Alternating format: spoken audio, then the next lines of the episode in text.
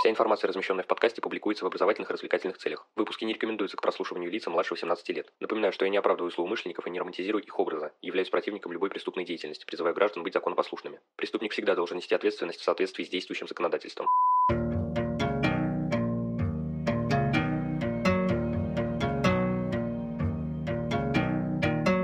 Всем привет, вы на канале Крим One, и сегодня у нас первый выпуск новой рубрики. В ней мы будем знакомиться с книгами по криминалистике, и нет, я не совсем больной, это будут не учебники, а издания с полок книжных магазинов, которые в популярной, местами автобиографической форме повествования рассказывают нам об искусстве расследования и раскрытия преступлений. На всякий случай замечу, что я буду говорить не про художественную литературу, а про труды, в которых достоверность информации довольно высока, хотя всегда стоит помнить о том, что Возможно, в некоторых местах авторы и приукрашивают свою деятельность. Но это не точно. Сегодня мы с вами познакомимся с книгой Ричарда Шеперда «Неестественные причины». В общем, без лишних слов, поехали. Ричард Шеперд, британский судебно-медицинский эксперт. Свою книгу он написал на закате карьеры, посвятив профессии полжизни и проведя более 23 тысяч вскрытий. Бумажное издание выглядит шикарно, выполнено оно в твердом переплете, текст на обложке с глянцем и рельефом. По объему книга небольшая, чуть больше 400 страниц. Автор повествует о всех сферах своей жизни в сплетении со столь необычной работой, непосредственно о профессии, интересных медицинских фактах и случаях из практики. Поступлю так и я, по темам расскажу все самое интересное.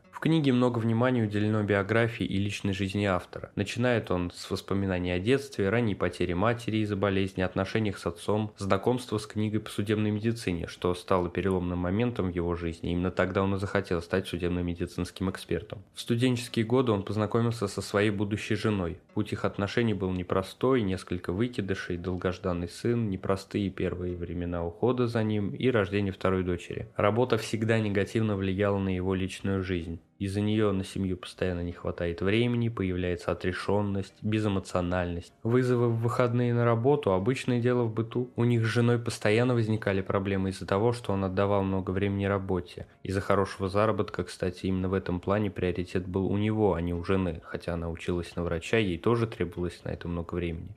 В книге доктор Шеперд приводит наглядный пример сложности с женой. Как-то раз они должны были идти в театр, но он тогда дежурил на работе. Случилось массовое убийство и нужно было ехать. Однако коллега заставила его идти в театр, объясняя это тем, что трупы могут подождать до утра. Но дело в том, что Ричард хотел туда больше, чем к жене, и она это понимала. Ужас в общем. В итоге они сходили в театр, после чего успешно поругались. Из-за этого Ричарду иногда казалось, что он только играл роль мужа. Также Джен, его жена, постоянно обвиняла Ричарда Шеперда в отстраненности, фанатизме. Только представьте, он изучал раны от ножей на куске говядины, который собирался приготовить. Ну это же просто полнейший фанатизм. Нет, конечно, для профессии это безумно здорово, но иметь такого мужа, наверное, непросто. В связи с профессией Ричард понял, что смерть штука неожиданная и поэтому соблюдает семьей все виды техники безопасности. Например, обязательно пристегивается в машине сам и заставляет это делать всех членов семьи. А также ценит все мелочи жизни. Однажды у семьи Ричарда сгорел дом, они переехали, однако даже в связи со сменой обстановки напряжение с женой оставалось. В какой-то момент он увлекся авиацией, но так как времени не хватало, после пяти занятий забросил это дело. Свободное время, которого и так почти не было, он все-таки предпочитал тратить на семью. Вскоре его жена стала врачом. Оба много работали, пропасть в отношениях увеличивалась. Они даже некоторое время походили к психологу, правда безуспешно. Со временем Ричард перестал курить, а он это делал в огромном количестве, хотя и знал последствия. Возобновил полеты, с семьей переехал на остров Коттедж, сменил место работы, теперь возглавлял собственное отделение. Жизнь менялась, дети уехали учиться, они с женой постепенно начали выгорать, а он уже не шел в припрыжку на очередной осмотр места происшествия. После переезда супруги много гуляли, ремонтировали дом, отдыхали, у них появились друзья. Однако потом Ричард даже начал скучать по своей работе. Началась тоска, снова возрастало напряжение с женой. Его дети стали врачами, патогистологом и ветеринаром. Вскоре Ричард развелся с женой и через некоторое время вступил в брак с судебным педиатром Линдой. В конце жизни из-за профессии у него развился посттравматический синдром. В голове периодически возникали образы тел и преступлений. До кучи одновременно с этим запустился судебный процесс, ставящий под вопрос его профессиональную компетенцию. Однако постепенно синдром стал сходить на нет,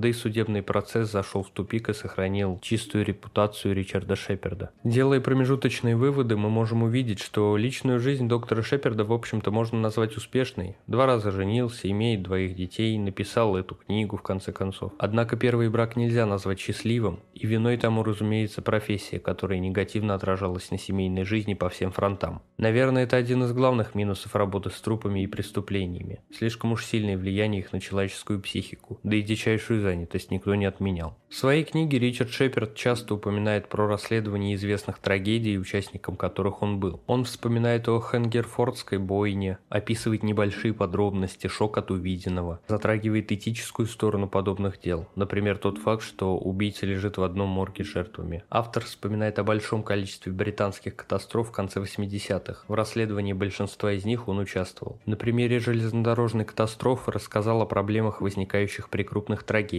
Бесконечное количество количество тел, которые некуда девать, безумно малое количество информации для родственников, Части тел на местах происшествий при таких трагедиях зачастую разбросаны в перемешку и так далее. Доктор Шеперд рассказывает о катастрофе на Темзе, где погибло более 50 человек, о трудностях с опознанием трупов из воды, а это важно, ведь нельзя ошибаться при идентификации личности. В таких случаях опознание проводится по стоматологическим картам и отпечаткам пальцев. При этом следы рук снимают даже в случае, если труп плохого качества, а кожа сморщенная и сползает с тела. В подобных ситуациях кисти рук отрезаются и отправляются на исследование, потом снова пришиваются той ситуации общество негодовало, мол, способ устаревший и варварский, да к тому же часть рук еще почему-то не пришили обратно, из-за чего гробы, закрытые и без того, вообще не открывали. Доктор Шеперд вспоминает также о теракте 11 сентября. Он участвовал в его расследовании. Ездил в США посмотреть, как американские коллеги справляются с подобными масштабными последствиями. И отметил, что для такой ситуации все было организовано на высшем уровне. Но даже при таком раскладе опознание тел длилось 15 лет, и в итоге удалось удалось идентифицировать лишь чуть больше половины тел. Также упоминается участие в расследованиях терактов на Бали, в Лондоне, Камбрии. Доктор Шеперд описывает свою работу по расследованию в 2004 году дела о ДТП принцессы Дианы. Он утверждает, что все конспирологические теории по поводу ее смерти бред, нет никаких доказательств ни одной из подобных версий. Те ошибки, которые были сделаны при вскрытии, являются незначительными для итогового вывода и обусловлены общественным давлением и обсуждением. Это было обычно обычное ДТП, связанное с превышением скорости, пьяным водителем и непристегнутыми пассажирами сзади. Ричард в своей книге, как это ни странно, много рассуждает о профессии, своем отношении к ней. Он отмечает, что судебная медицина – тончайшая и долгая работа, но при этом самое важное в ней первичный осмотр. Он описывает свое первое учебное вскрытие в университете, свои эмоции, фанатичные желания профессии, некую сплоченность тех, кто перенес это здраво.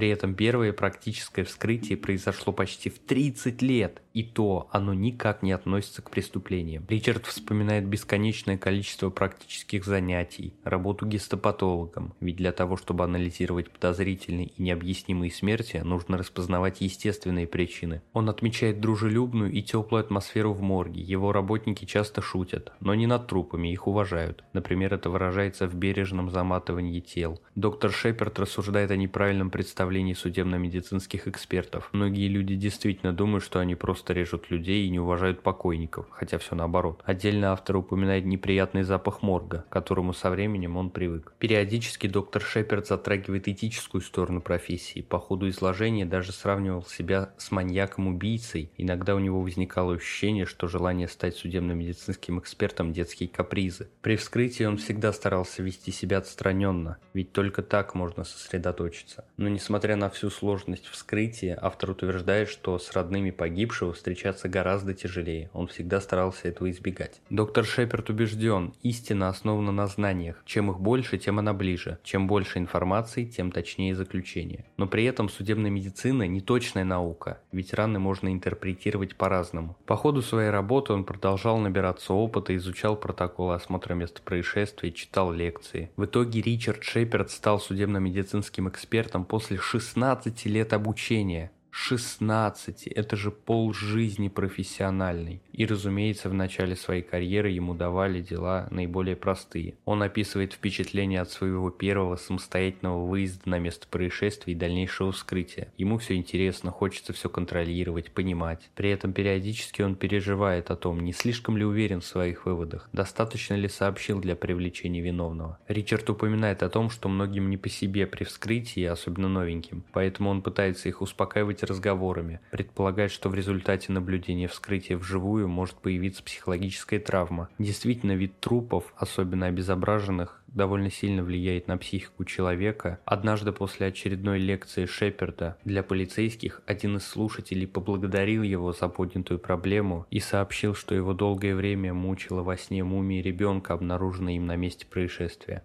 Ричард Шейперт интересно повествует про повторные вскрытия, сообщает, что их может быть очень много, на них, как правило, присутствует судебно-медицинский эксперт, проводивший вскрытие первичное. Повторное вскрытие проводить технически сложнее, к тому же непонятно, как высказать противоположное мнение и противоречить первому эксперту, особенно если он опытнее, вроде как неэтично. С другой стороны, нельзя отказываться от своего мнения, признавать его ошибочным, ведь на кону репутация, да и вообще ошибаться здесь нельзя, и автор беспокоит, что судебно-медицинский эксперт по умолчанию должен быть всегда как бы прав, но это же невозможно. Доктор Шеперд убежден в том, что судебно-медицинским экспертом становится, чтобы открыть правду. Нельзя поддаваться на различные соблазны, например, уговоры коллег-друзей, которые так и норовят попросить тебя написать то, что им нужно. Собственно, его самого иногда подозревали в предвзятом мнении, однако он утверждает, что в его карьере такого никогда не было. Надеюсь, это правда. Ричард Шеперд много рассказывает о суде, стороне защиты и обвинения. Он описывает интересный пример с выступлением в суде, где адвокат его откровенно мочит.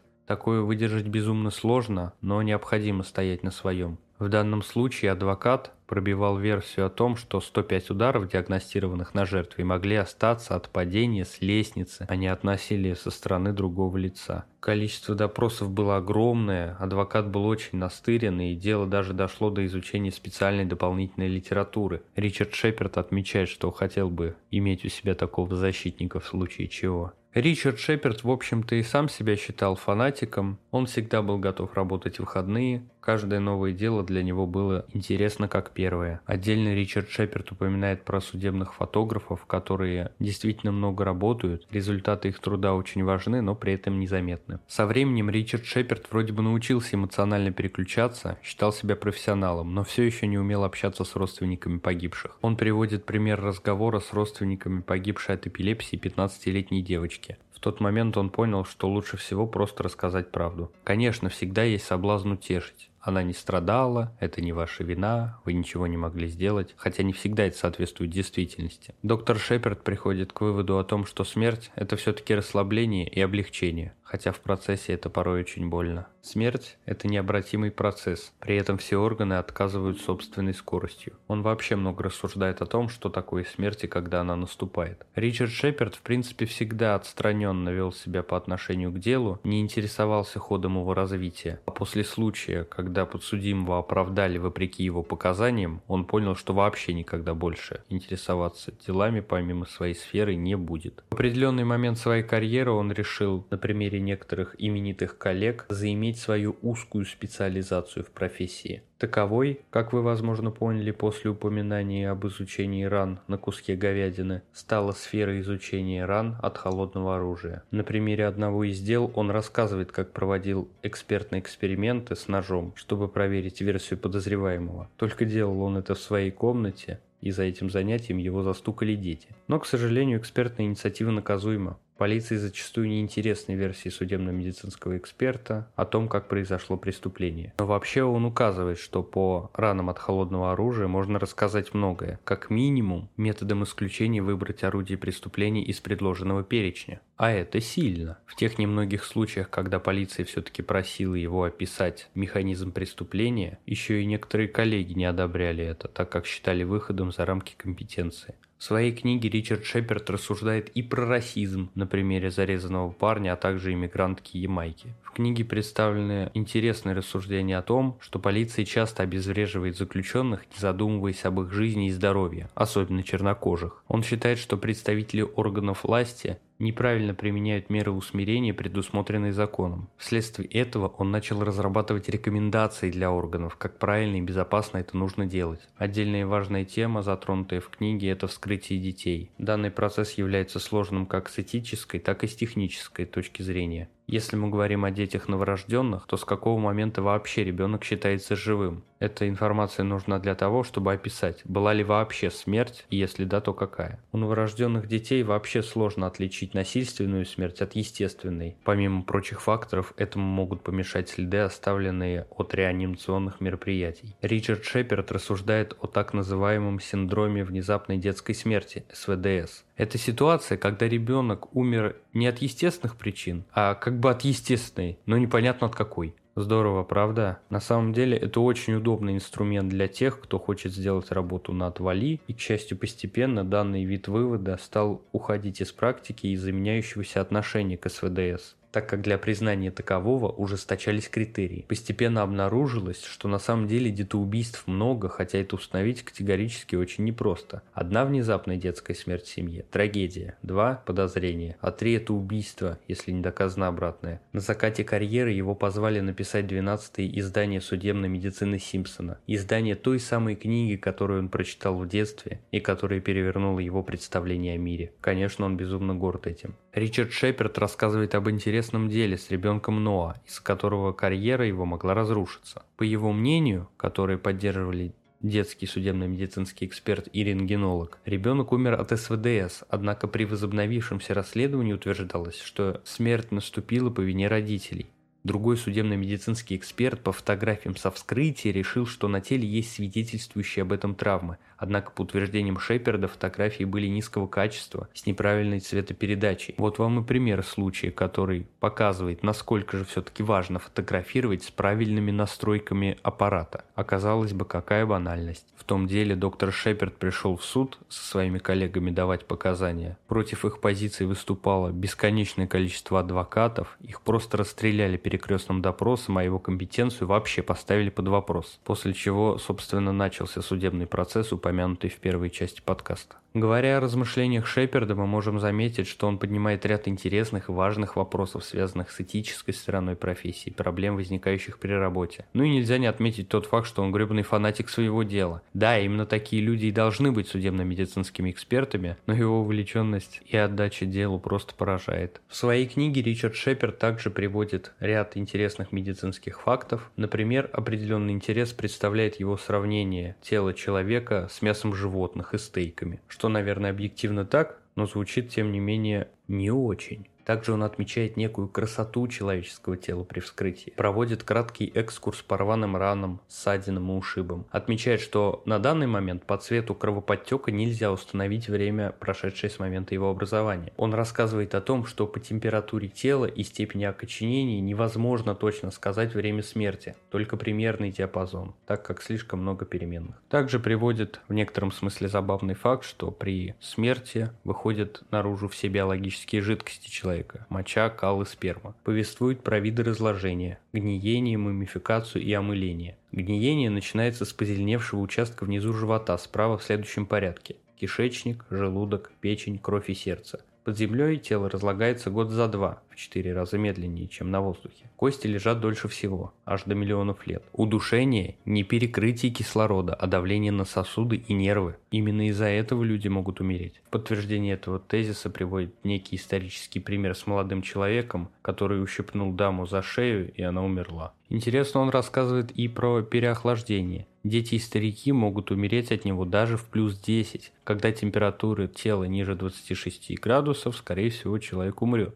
Хотя вроде как известен случай, когда температура тела опустилась до плюс 18 градусов, и человек все равно выжил. Данный случай, если и был, то является, конечно же, исключением. И тут Ричард Шеперд высказывает прекрасный тезис. Почему-то адвокаты исключения постоянно потом пытаются выставить за правило. Когда человек переохлаждается, у него может появиться желание раздеться. Кажется, что очень жарко, и спрятаться. Диагностировать данную причину смерти довольно сложно, так как она похожа на охлаждение тела после смерти. Также Ричард Шеперд описывает характер ран, нанесенных самому себе при инсценировке. Как правило, они неглубокие, находятся на доступных для себя местах и необычно выглядят. Как мы видим, в книге приведено действительно довольно большое количество интересных медицинских фактов. Многие из них разрушают давно устоявшиеся мифы о судебной медицине. Особую ценность книге придает тот факт, что Ричард Шеперд довольно долго пробыл в профессии и смог писать ряд изменений и тенденций, происходящих в судебной медицине в течение последних 40-50 лет.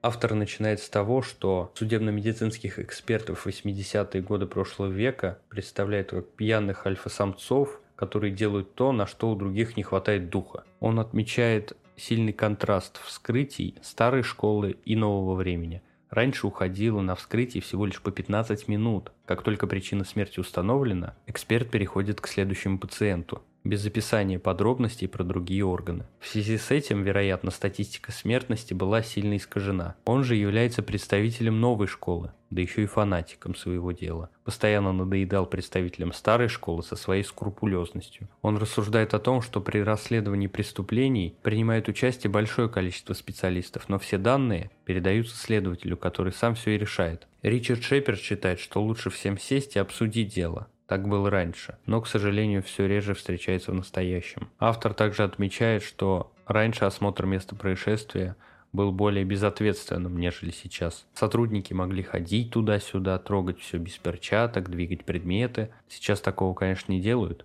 Я надеюсь, так как большая часть перечисленных действий в принципе недопустима.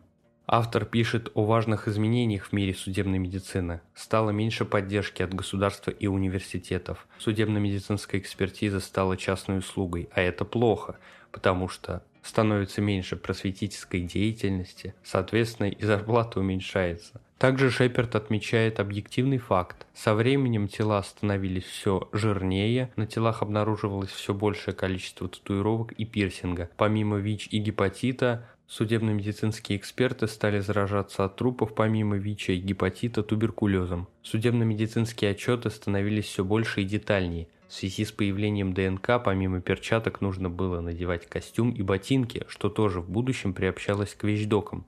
Вау!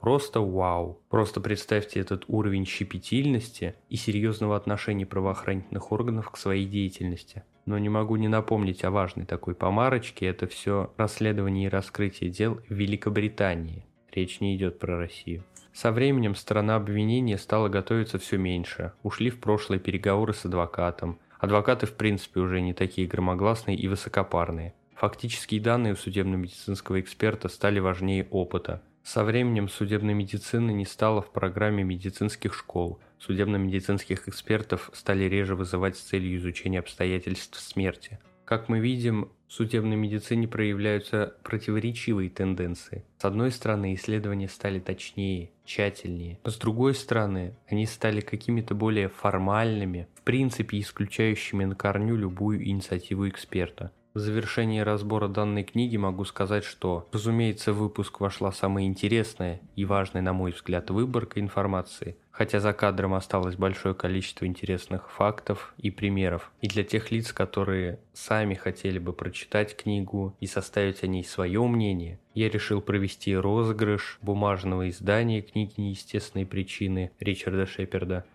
он будет проходить в группе ВКонтакте и Инстаграме, поэтому если у вас возникло желание бесплатно получить эту прекрасную книгу, добро пожаловать, у меня аудитория небольшая, поэтому шанс выиграть очень даже высок. Подводя итоги, хочу сказать, что книга действительно классная, интересная и читается на одном дыхании – для тех, кто увлекается расследованием и раскрытием преступлений. Она вообще обязательно к прочтению. Много фактов интересных почерпнете и некоторые мифы тоже развеете. Что ж, на этом данный выпуск подходит к концу. Благодарю за то, что дослушали его. Следите за подкастом, ставьте оценки, пишите комментарии. Вступайте в группу ВКонтакте и подписывайтесь на инстаграм Крим One. Оставляйте свои вопросы и пожелания, мне будет приятно. До новых встреч и помните, нераскрываемых преступлений не бывает.